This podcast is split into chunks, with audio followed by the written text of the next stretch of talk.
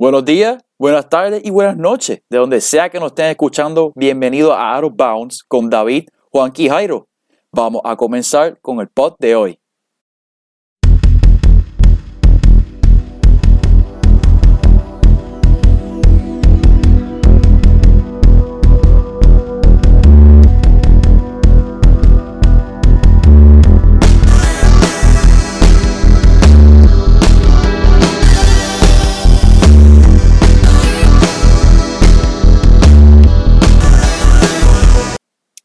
Ok, antes de comenzar como tal, quiero darle el espacio a Juanqui, ya que él es nuestro, nuestro Open Laker fan y que nos exprese el, el sentido de felicidad que él debe estar pasando ahora mismo. Así que, Titi, the floor is yours. Gracias, Jairo. Eh, para los, ¿verdad? Para nuestros seguidores, para los que nos estén escuchando, quiero que sepan que este va a ser el podcast, por lo menos para mí, más orgánico. Por, por mi parte, yo no tengo script ni nada, todo lo que voy a decir va a salir de mi corazón. Yo estoy que lloro de la felicidad. Han sido unos 10 años bien largos. Con la tragedia de Kobe, con la llegada de LeBron, de Anthony Davis. Esto es básicamente un sueño para Los Ángeles y para cualquier fanático de Los Ángeles. La alegría me sobra. Me cago en la madre, hermano. Quiero de verdad. Quiero, quiero felicitar a LeBron por ganarse su cuarto Finals MVP, su tercero, ¿verdad? En un equipo distinto. Quiero felicitar a ID por tener un 90-50-40 season en su primera final, perdón, en su primera final.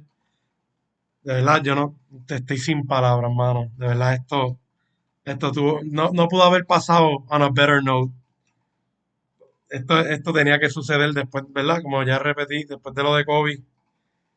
Es como poético y todo. Ajá, Jairo, continúa, disculpa. Yo solamente quiero añadir que, pues, como fanático de los Heat, estoy decepcionado con el resultado. Pero a la misma vez estoy súper emocionado por el futuro. Porque este equipo demostró, como estaba, como estaba mencionando hace unos minutos con David en lo que estábamos preparándonos. Este equipo tiene el mejor pitch de free agency que en toda la liga. O sea, no hay, yo creo que no hay ningún equipo que tenga un mejor pitch ahora mismo. Tenemos jugadores jóvenes, tenemos la localización, tenemos la estrella. Y estoy dispuesto a apostar dinero que para el comienzo de la temporada del 2021 vamos a tener a otra superestrella y que por lo menos los próximos por los próximos 3 a 4 años, 5, vamos a estar compitiendo por el campeonato. Vamos a apostar, vamos a apostar. Estoy dispuesto. Anyway, comencemos con los temas del pod. Primero vamos a hacer un desglose de los juegos 3, 4, 5 y 6 de la serie y pues diremos cuáles fueron los puntos clave de estos juegos. Comienza tú, David, con los juegos 3 y 4. Pues Jairo, yo creo que solo ok, nosotros vimos el primer juego y mucha gente dijo, ah, this is it, se acabó la serie, no hay nada que buscar.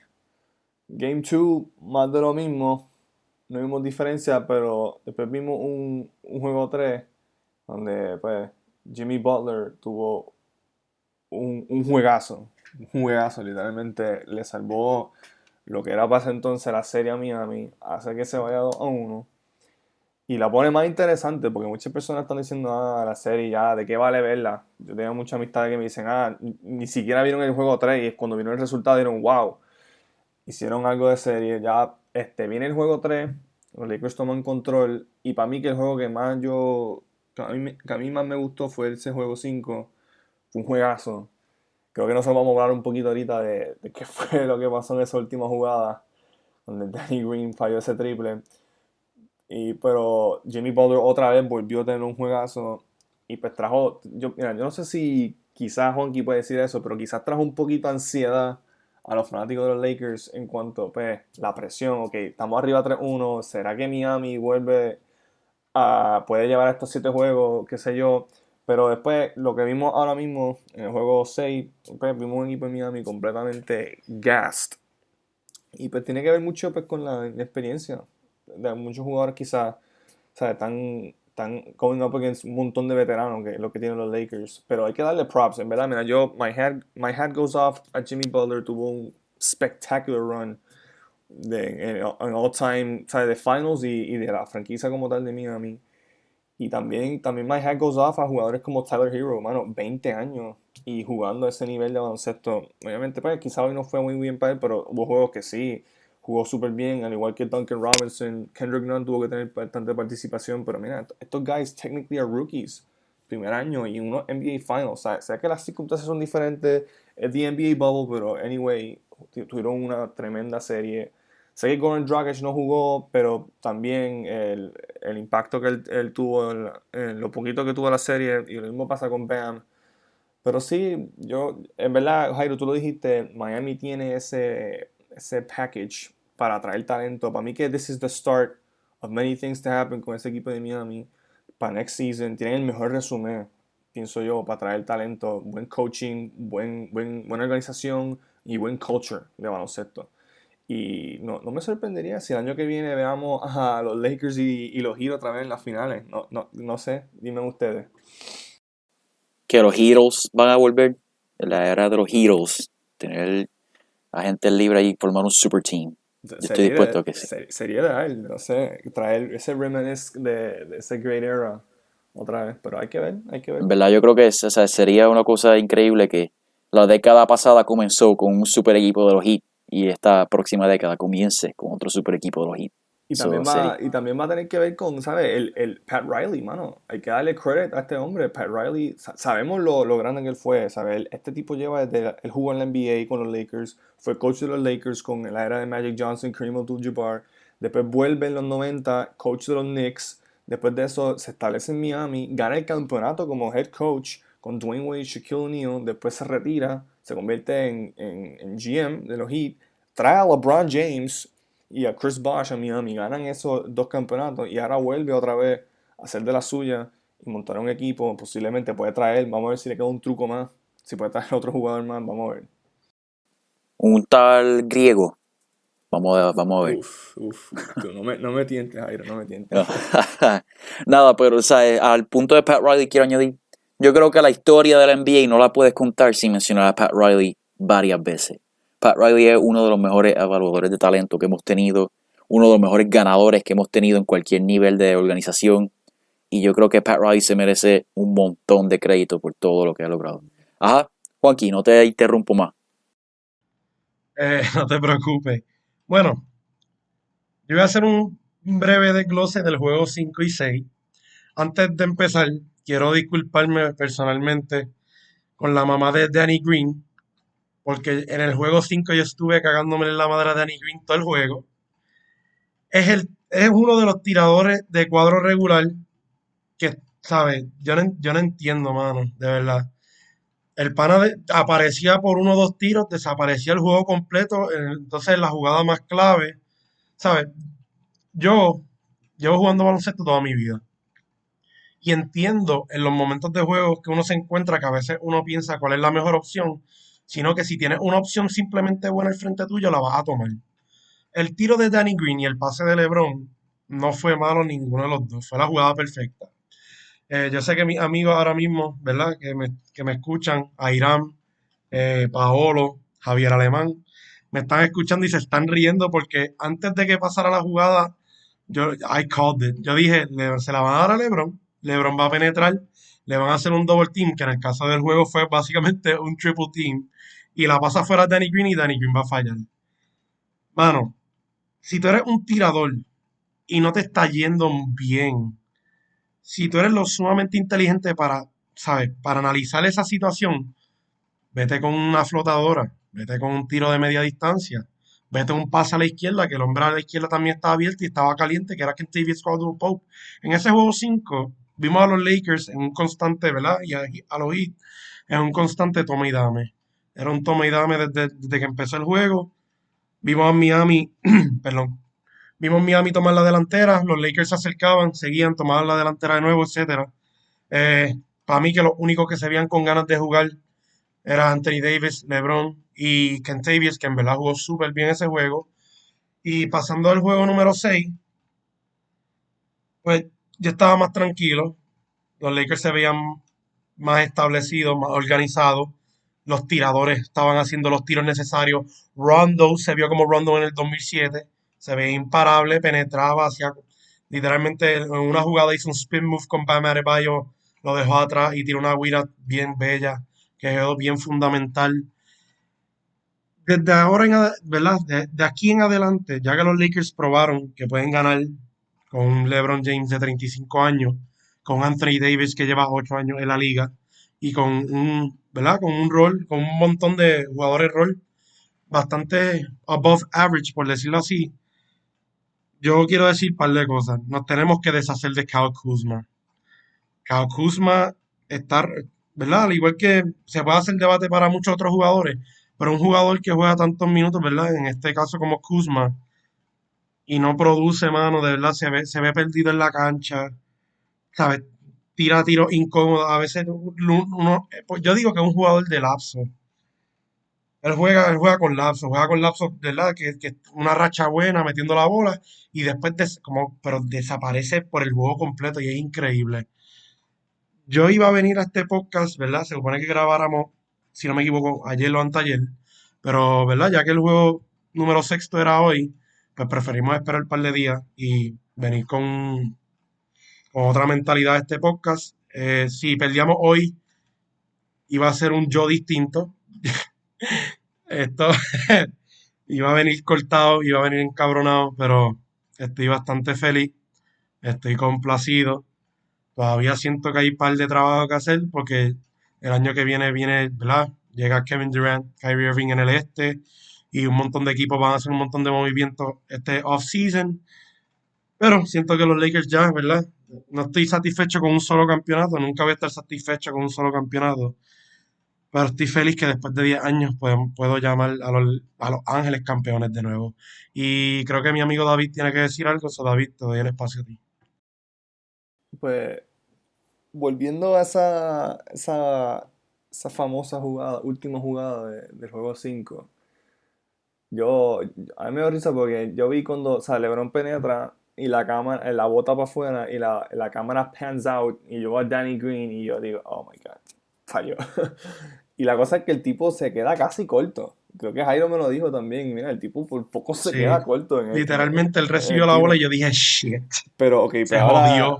Sí, pero ahora, pero ahora yendo, yendo más al grano de la jugada, pues mucha gente, ¿sabes? ¿sabes? Tú entras a Facebook, la gente empezó a criticar, ah, LeBron, mal pase, o mira, tenía, cuando penetró, tenía Anthony Davis abajo, ¿por qué no se la dio? Pero en mi opinión, esto fue lo que ocurrió. La jugada que diseñaron era esa, que tienen que tener los, que LeBron iba a penetrar y van a tener los jugadores afuera.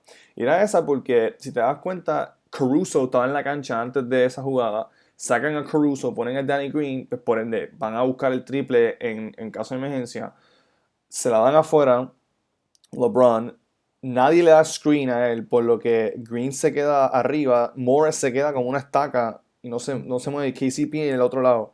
LeBron penetra, obviamente como viene de bien abajo, de bien atrás, le va a dar tiempo a, los, a de Miami a le salen los cuatro.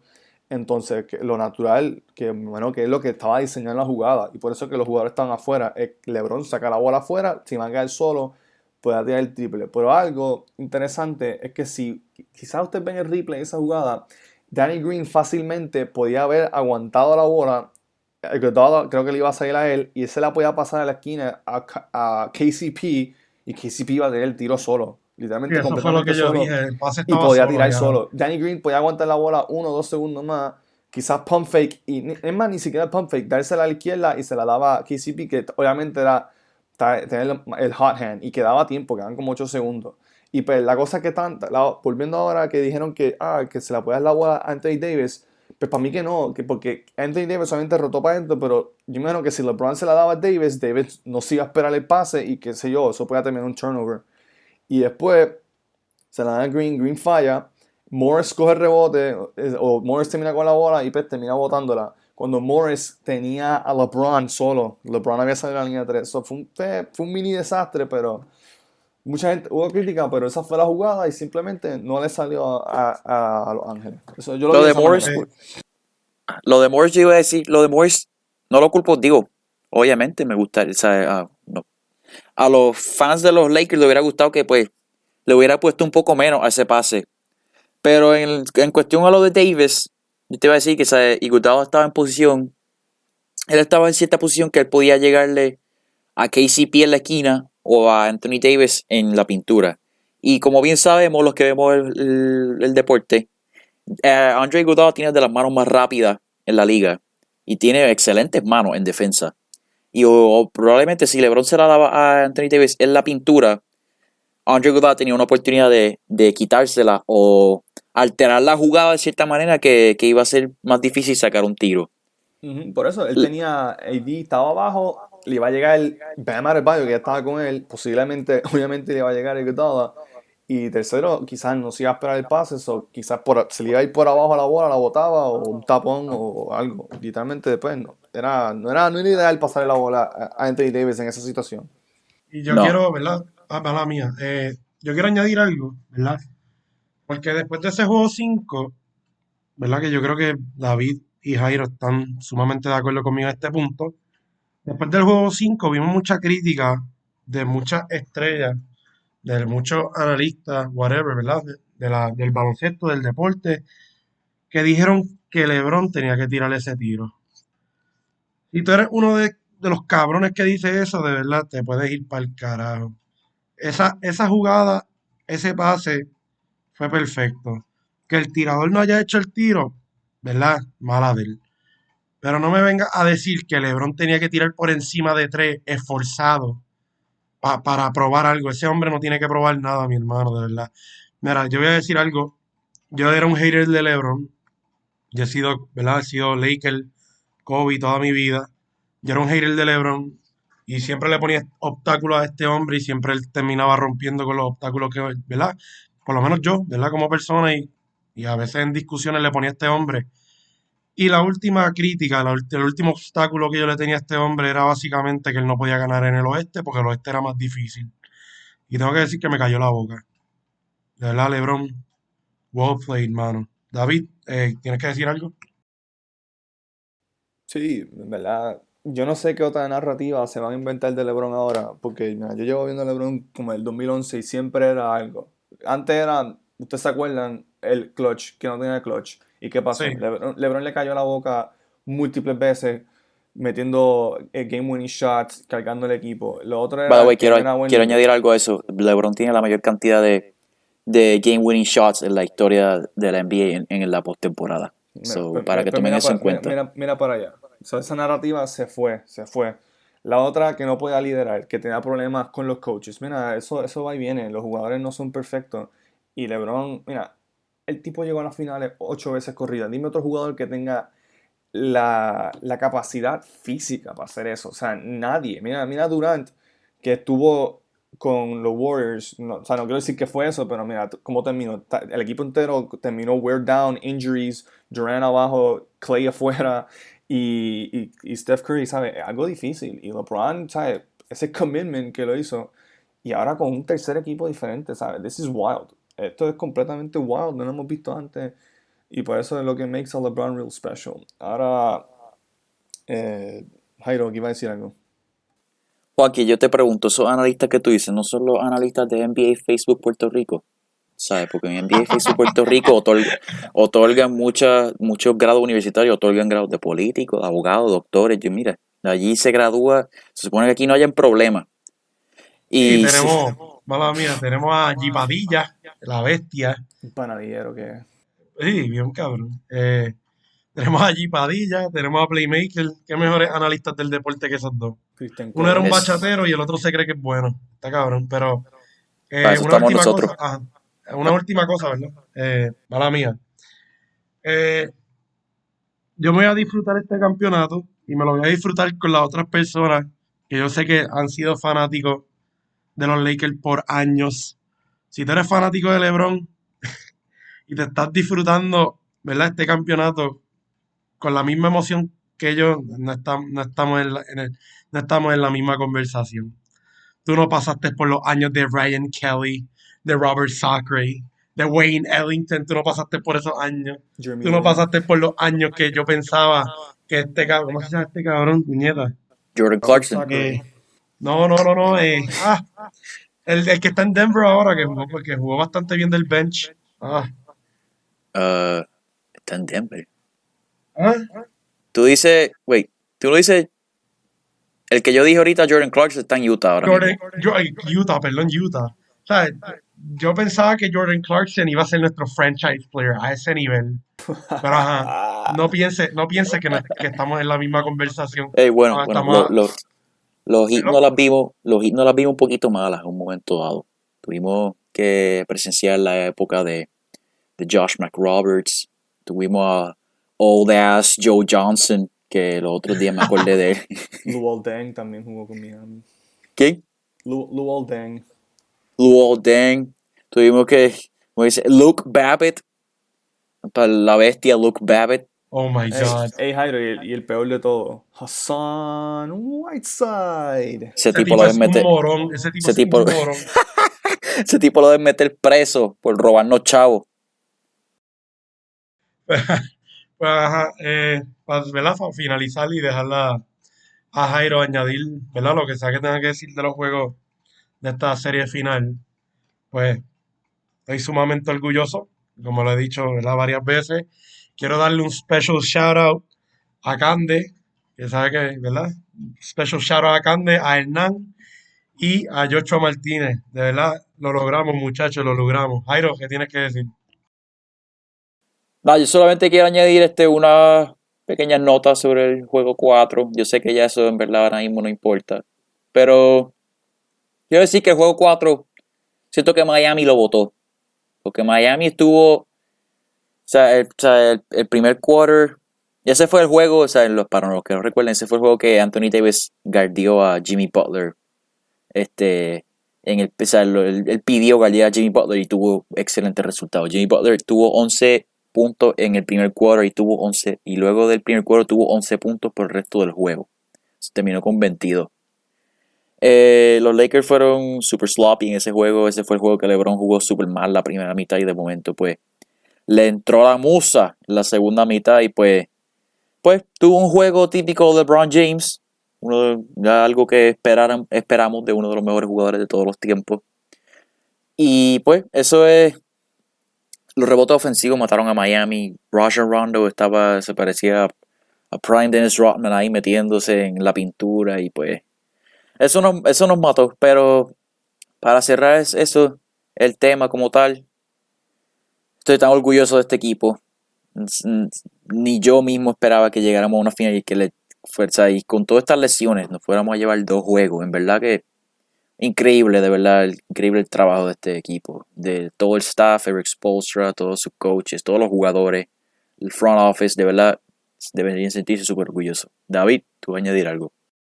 Antes de movernos al próximo tema, quiero, quiero que escuchen algo que para mí que está el garete.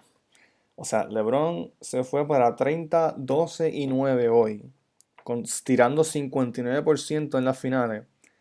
Y, por encima de todo, el hombre va a cumplir 36 años ahora en diciembre. Para mí eso está el garete.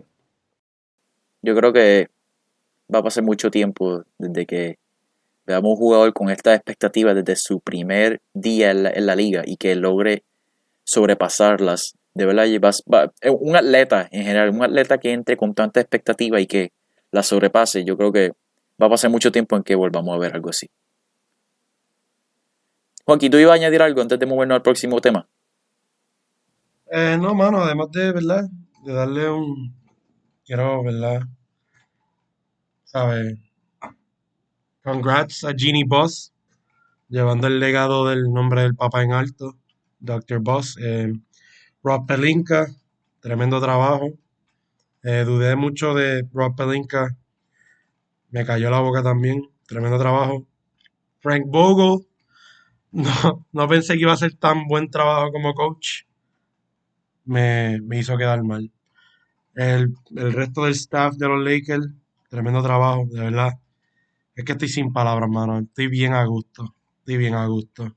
Y el que piense que este campeonato tiene un asterisco, de verdad. Como que la gente está diciendo, ah, como que este campeonato va a tener un asterisco, este es el campeonato más fácil de LeBron. Ellos lo dicen como si, como si solamente los Lakers no estaban puestos bajo este escenario, ¿sabes?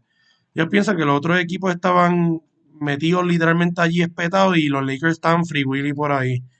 Mi hermano, todos estaban bajo el mismo, ¿sabes? Bajo la misma circunstancia. Todos estaban pasando por lo mismo.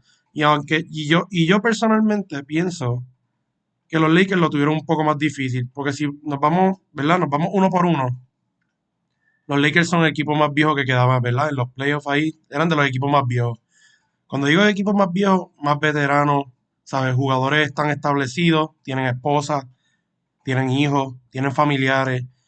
Y para tú estar meses, ¿verdad? Meses, con todo lo que está pasando en el mundo, la pandemia, social justice, eh, racial inequality, police brutality, todo esto que está pasando y tú metido en una burbuja jugando baloncesto, ¿sabes? Y tú tienes familiares, tienes hijos, tienes esposa y todo está pasando afuera y, básicamente estás viviendo en La A mí no me vengas a decir que este es el campeonato más fácil. No ha sido el más difícil, tampoco estoy diciendo eso, pero no ha sido el más fácil de LeBron. ¿Sabes? Bajo todas las circunstancias que han estado todos, siento que se le hizo un poco más difícil a los jugadores viejos, pero ya finalmente pues se acabó. Ajá, Jairo, continúa. Yo, moviéndolo al próximo tema, antes de quiero añadir una nota, pequeña nota a lo que dijiste. No existe tal cosa como campeonatos con asterisco, no existe tal cosa como campeonatos fáciles. En todo lo que hemos jugado deporte de alguna manera u otra sabemos cuán difícil es ganar en cualquier nivel. Y de verdad que props to a los Lakers. Ahora vamos a movernos al próximo tema. Vamos a hablar sobre Jimmy Butler. Este jugador de verdad que tuvo una postemporada para para la historia, de verdad, con los Heat. En tan solo su primera temporada con los Heat, él logró, o sea, logró de verdad establecerse, ya le estaba establecido en la liga, ¿verdad? Pero logró, con, o sea, logró demostrar que él es un jugador que lo que quiere es ganar. Y que el resto de la franquicia donde él estaba, sea, no, no entendían lo que él quería verdaderamente. Y se resultó ser un match made in heaven con los Miami Heat. Ahora les pregunto yo a ustedes, Jimmy Butler, uno de los mejores 10 jugadores de la liga. ¿Y quiénes más pertenecen a esa lista? Comenzamos con David. Mira, Jairo, este, heading, heading el bubble, yo me acuerdo ver un artículo de, creo que fue Sports Illustrated o, el mismo ESPN, que descató, de, de, habló de quién eran los, los top 25 players heading into the league. Y entre los top 15 estaba Jimmy Butler. No sé si era 15 o 12, pero yo creo que como, como él jugó en estos playoffs, yo creo que lo, él, puede crack el top 10 ahora mismo. Porque si, si vamos a hablar del top 10, pues obviamente we know quiénes están ahí en, el, o sea, yo digo en el bubble. LeBron, Pep, hay que mencionar a Kawhi, otros jugadores como Pep, Damian Lillard, pero eh, creo que Jason Tatum estaba bien alto en la lista también, pero ¿sabes? obviamente Giannis súper alto en la lista, top, top, top 3. Pero, ah, Luka Doncic, no, me puedo olvidar de él. Pero yo creo que Jimmy Butler, ahora con el bubble, coming in next season, yo creo que él va a estar en ese top conversation de, top 10. No doubt porque se vio que él pudo lead un team. Porque Miami, mira, let's face it, Game 1 estaban depleted, no tenían a Bam Adebayo prácticamente, no tuvieron a Goran Dragic, no tampoco Game 1, ¿sabes? Esto fue Games 1 hasta el 3. Y Jimmy Butler jugó prácticamente solo sin sus lead stars, obviamente con el support de otros, pero, ¿sabes? Manage 40 puntos. O sea, jugó de mente. Él stepped up a la circunstancia que era do or die y jugó un nivel que quizás muchas personas nunca lo habían visto jugar, pero él, lo que eh, se expresaba lo que él quería. Mira, él, quería ganar, él no quería pasar vergüenzas para nada, él simplemente quería ganar. Y yo creo que eso es parte de, de por qué él vino a Miami, era para ganar. Porque, ¿sabes? Mira, yo no sé, yo siempre lo dije, yo no sé cómo Filadelfia dejó a este tipo ir Filadelfia el año pasado se fue en la segunda ronda, obviamente, pues porque fue un Game 7, algo, eh, pues, puede decir toss un coin, porque ese tiro de Kawhi, eso no, se vuelve, eso no vuelve a ocurrir otra vez. Y pues Jimmy Butler lo llevó súper cerca hasta ese Eastern Conference Final. Y mira, ¿y qué hizo Philadelphia? Decidió quedarse con, con Al Horford, que yo no sé cuántos años tiene ese dinosaurio, y con Tobias Harris, que ese tipo no mete, no mete nada en los playoffs. Y en estos playoffs horrible, literalmente horrible. No me tenía casado ese cabrón. Jugó horrible. Y entonces dejaron, dejaron a Jimmy Butler, literalmente lo dejaron ir. lo dejaron ir, no quisieron pagarle y lo dejaron ir y prefirieron pagarle a aquellos dos tusas. y entonces Jimmy Butler viene a Miami y yo desde el día uno yo sabía que él iba a ser bueno para esta, esta franquicia porque a mí no se me olvida que Miami tuvo un spurt de... O sea, que siempre había rumor mills de, de free agents y, y nadie, nadie caía. Eh, creo que el más famoso de ellos, que quizás me dolió, fue Gordon, Gordon Hayward, que decidió los Celtics sobre, sobre los Heat. Y yo, coño, mano, no puedo motorizar a alguien. Pero después vino Jimmy Butler y dije como que, wow, en verdad estoy moti para él. Yo siento que él nos va a ayudar, va a ayudar muchísimo al equipo. Y en verdad, él jugó brutal. Y eh, lo que me gustaba es que a él, él podía meter 10 puntos y él no le importa. Simplemente después que gane el equipo, él, a él no le importa. O sea, yo pienso que él, él, es ese type of freak. Y yo creo que yo vi algo bien, me pareció gracioso, que era que los Lakers, ¿sabes? Siempre están con esto de Mamba mentality. No, no le quiero quitar a los Lakers ni nada, pero quizás el jugador con más Mamba mentality está jugando a the other side, que era Jimmy Butler. Eh, estoy de acuerdo, ¿verdad? Quiero decir algo, ¿verdad? Va a hacer esta pregunta, eh, que si Jimmy Butler puede ser considerado top 10. Jimmy, you earned your fucking respect, de verdad. Como fanático del equipo contrario, yo tenía miedo. Como, ¿verdad? Quiero recalcar algo que dijo David en nuestro primer episodio, ¿verdad? Hablando de Jimmy Butler en ese episodio, David dijo que, ¿verdad? Y a, lo acaba de decir ahora mismo, que Jimmy Butler hace lo que sea posible para ganar. Si él tiene que, si tiene que lay, lay como que lay low y dejar a los otros jugar, si el hombre está caliente, él se la da. ¿Sabes? Si he, if he needs to step up, he steps up. Mano, y he proved it esta serie final. Sus primeras finales jugando de esta manera con un equipo, ¿verdad? Esto, yo, yo miro los hits de este año y yo, ¿sabes? Es algo similar a los Dallas del 2011, aunque no ganaron, ¿verdad? Los, los de este año. Es un Cinderella story, mano, con un solo star. Tú puedes lograr lo que hiciste, le ganaste dos juegos, ¿sabes? A un equipo que iba, que un equipo que gentleman sweep a todos los equipos que se encontraron en el Western Conference y tú fuiste el protagonista, hablando de Jimmy Butler, ¿verdad? Porque, como sabemos, eh, varios juegos no jugó ni Bam ni Goran en esta final, ¿verdad? Mano, Jimmy, you earned your fucking respect. You better know that. Yo sé que no vas a estar satisfecho que te digan que te ganaste el respeto de la liga, este y lo otro, porque tú querías ganar. Pero take pride in it, mano, porque no a cualquiera se le da esto, ni se gana ese respeto de la manera que tú te lo ganaste. Ajá, Jairo, continúa. Yo para finalizar, él sí está en mi top 10. Él increíble, de verdad. Tuvo una postemporada increíble, de verdad que se convirtió, lo amo, de verdad lo amo. Les voy a compartir mi lista de top 10 para que me ataquen en Twitter, en Facebook, donde sea. Quiero ver los armchair experts. Eh, ahora mismo, pues mi top 10 se ve así. Cuando todos están saludables, ¿verdad? Cuando todos están saludables, yo sé que pues Kevin Durant se perdió toda la temporada y todo eso, pero vamos, vamos a ver. El primero está LeBron James.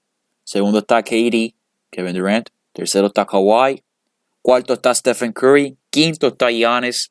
Sexto, James Harden. Séptimo, Anthony Davis. Octavo, Luka Doncic. Noveno, Jimmy Butler. Y décimo, Nikola Jokic. Para um, honorable mentions tengo a Joel Embiid, Chris Paul, Damian Lillard y Jason Tatum. No sé ustedes, no sé si David y Juanqui quieran añadir. That's solid. I, I, like it a lot. Porque mencionaste jugadores que no jugaron esta temporada, pero sí sabemos que son unos animals. Kevin Durant, o sea, we, we, uh, no nos podemos olvidar realmente para nada de Kevin Durant. Ese tipo un animal, el Grim Reaper, la mete donde sea quizás muchas personas dijeron que uh, maybe Kevin Durant en algún punto de su vida llegó a ser el mejor jugador de baloncesto, pero yo siempre pienso que LeBron ha mantenido ese, ese title todos estos años. Pero sí, Kevin Durant y Steph Curry, best shooter que hemos visto. O sea, yo, yo, yo odio Golden State, sigo odiando, no importa qué, pero yo tengo que reconocer que el tipo es out of his mind. shooter out of his mind. Yo quiero decir, ¿sabes? Sí, no creo que Kevin Durant en algún punto haya sido el mejor jugador en toda la liga en una temporada completa. Pero sí siento que los playoffs del año pasado, antes de lamentablemente lesionarse, estaba encaminado, porque no sé si recuerdan, pero estaba teniendo, él estaba asesinando al equipo, en los equipos en esos playoffs. Y francamente la conversación de mejor jugador de la liga estaba súper abierta. Y ahí fue cuando surgió, pues que lamentablemente se lesionó y pues Kawhi tomó control de esa narrativa. Y pues ahora yo no creo que podamos considerar a Kawhi el mejor jugador de la liga. No, definitivo. Yo creo que Kawhi, muchas personas se desviaron. Y yo creo que Max Kellerman fue el que le dijo a, a Stephen A. que él prefería Kawhi sobre, sobre LeBron por un montón de cosas. Y, de la manera que se fue, o sea, embarrassing. Yo creo que, yo le voy a preguntar a ustedes ahora. ¿Quiénes son los biggest losers del, del NBA bubble? ¿Los Clippers, los Celtics o los Bucks? Los Clippers. O sea, los Clippers tienen. Ellos están mirando su timeline más oscuro, lo están mirando a la cara. Porque los Clippers, si no ganan el año que viene, yo estoy seguro que Kawhi y Paul George van a, van a por lo menos a considerar irse. Y los Clippers no tienen nada de futuro. Ellos todo básicamente lo hipotecaron para traer a esos dos tipos. Y si no ganan ni un campeonato, no ganan tienen que ganar un campeonato. Porque si no, de verdad que eso va a ser un fallo monumental. Juanqui, danos tu opinión. Pues sí, yo estoy de acuerdo, ¿verdad? No es por hate al other team de LA, ¿verdad? Eh, para mí los Clippers fueron los biggest losers de the bubble. Siento que, como dicen por ahí, la roncaron demasiado para no lograr un carajo. Esta gente estuvo, ¿verdad? A mí, a mí me enfogó un poco, porque sí, como que es bueno tener una actitud, ¿verdad? Y, ¿sabes? Tener un ego en, el, en los deportes, a veces te ayuda a ti y ayuda a tus compañeros.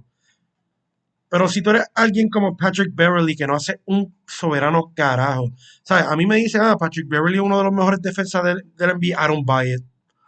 I just think he's loud and he's annoying. I don't think he's a great defender. That's, esa es mi opinión, ¿verdad? ¿Sabes? Cuando yo veo a estos jugadores con un ego, con, con un chico, ¿sabes? Un, un vacilón en el banco, este y lo otro, burlándose de jugadores como, por ejemplo, cuando se burlaron de Damian Lillard por fallar dos tiros libres. ¿Sabes? Cuando yo veo esa cosa, entonces yo veo lo que lograron, que básicamente fue un carajo. Entonces veo su futuro y literalmente se ve bien, se ve bien jodido. Si ellos el año que viene don't do anything, como dijo Jairo, yo puedo ver fácilmente a Paul George y a Kawhi encaminarse para otro lado y dejar a, a los Clippers de nuevo como, como, ¿sabes? Sin picks. No tienen future picks. No tienen, ¿sabes? Aparte de ellos dos, yo no sé a quién tú, tú me podrías decir que es bueno en ese equipo, sumamente bueno para content, porque no hay nadie. Y, pero quiero sí, quiero, ¿verdad? Quiero hacer una, un paréntesis aquí. Aparte, ¿verdad? De que sí pienso que los Clippers fueron el biggest loser in the bubble por las actitudes, por, por la, ¿sabes? Ellos tenían ya un, ellos tenían esta mentalidad de que lo iban a ganar, que iban a ir en las, en en las conferencias de final contra los Lakers y le iban a ganar. Pues sí quiero añadir que los Bucks, en los ojos de un fanático casual de la NBA, pues sí fueron los, los, los perdedores grandes de esta burbuja. Eh, tenían el mejor récord de la liga, tenían el MVP y el Defensive Player of the Year, y no fue lo suficiente para ganarle un equipo completamente defensivo y sumamente bueno, como lo vimos, como Miami. Honestamente, tengo, ¿verdad? Tengo de pick a, lo- a los Clippers, pero también entiendo por qué alguien me podría decir, ah, eh, para mí fue Milwaukee. Y no siento que los Celtics, ¿verdad? No siento, David dijo Celtics, no siento que los Celtics en verdad tuvieron un bad season. Siento que they did their best con lo que tienen. Tienen jugadores jóvenes que van a ser estrellas en un futuro. Tenemos a Jalen Brown, Jason Tatum, súper jóvenes, súper buenos. Y it's, it's a matter of time. Tiene un buen coach, tiene a Brad Stevens, tiene tremendo GM con Danny Ainge, no se le puede negar. Y it's just a matter of time para ellos, ¿sabes? Hay mejores equipos y hay que admitirlo. Pero los Clippers, they fucked up. Fuck you, Clipper fans. Continúa eh, David Ojairo. Bueno, es, añadiendo al punto de los Bucks, yo creo que los Bucks también ¿sabes? perdieron mucho en esta burbuja porque ¿sabes? el futuro de Giannis lo, inevitablemente lo pusieron aún más en duda. Porque no sé si llegaron, o sea, él, cuando le entregaron el MVP le preguntaron si él se veía en Milwaukee, él dio, dijo que, que él quería quedarse en Milwaukee, pero puso mucho pero, él puso, ok, pero tiene que, si, todo el mundo aquí me prueba que quieren ganar y hacen el esfuerzo para ganar, yo me quedo. O sea, le está diciendo, mira, esto, o sea, yo estoy tomando nota estos últimos dos años, como nos hemos quedado, y, ¿sabes? Y el hecho que no hicieron, el hecho que dejaron ir a Malcolm Brockton por, simplemente porque no querían pagarle, esa, eso, eso afecta, o sea, los jugadores ven eso, y ¿sabes? yo creo que los Bucks también perdieron bastante. Y nada, no sé si quieren añadir algo más, nos movemos para el próximo tema. Hay algo que yo Yo quería estoy bien. Hay algo que yo quería decir, era que, y yo que lo dije con ustedes, o sea, looking down, uno se pregunta quién, quién fue el último MVP que llegó a la final y ganó Finals MVP, ¿sabes?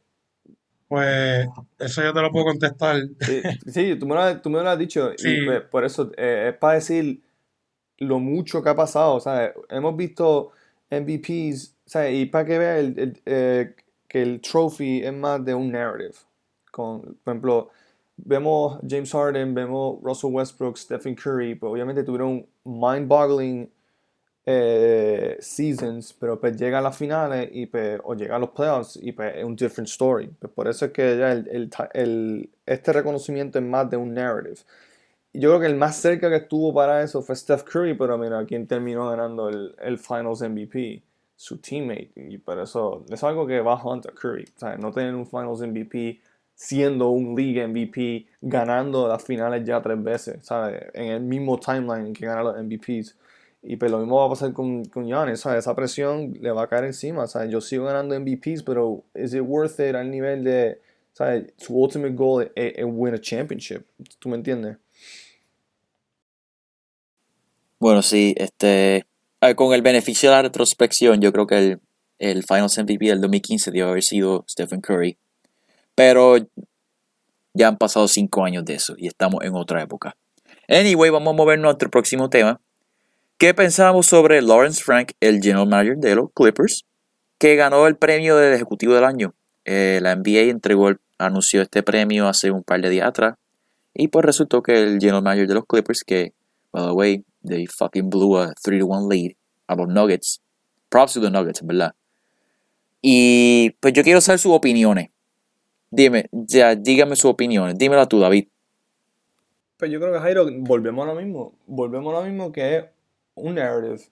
¿Cuál es el narrative de, lo- de los Clippers? Montaron un equipo que está diseñado para ganar.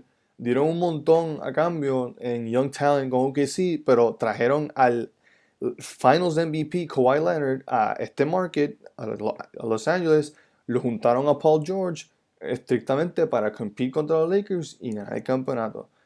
Y ve- vemos, y yo digo que un narrative porque ahora vamos, vemos los playoffs, vemos el resultado y algo completamente distinto. Que lo que pues, es, es la realidad, porque pues, es un season award, no se, puede, no se le puede quitar eso. No podemos steer away the conversation con los playoffs. Perdón, para mí, eh, si tuviéramos un chance de, ¿verdad? De, de la que las personas pudieran votar, los que votan por este premio, que la realidad no tengo conocimiento, si tuviera un chance de ver quiénes, ¿verdad? De votar basado en lo que ha pasado, pues siento que sí, los resultados fueran muy, muy distintos, ¿sabes?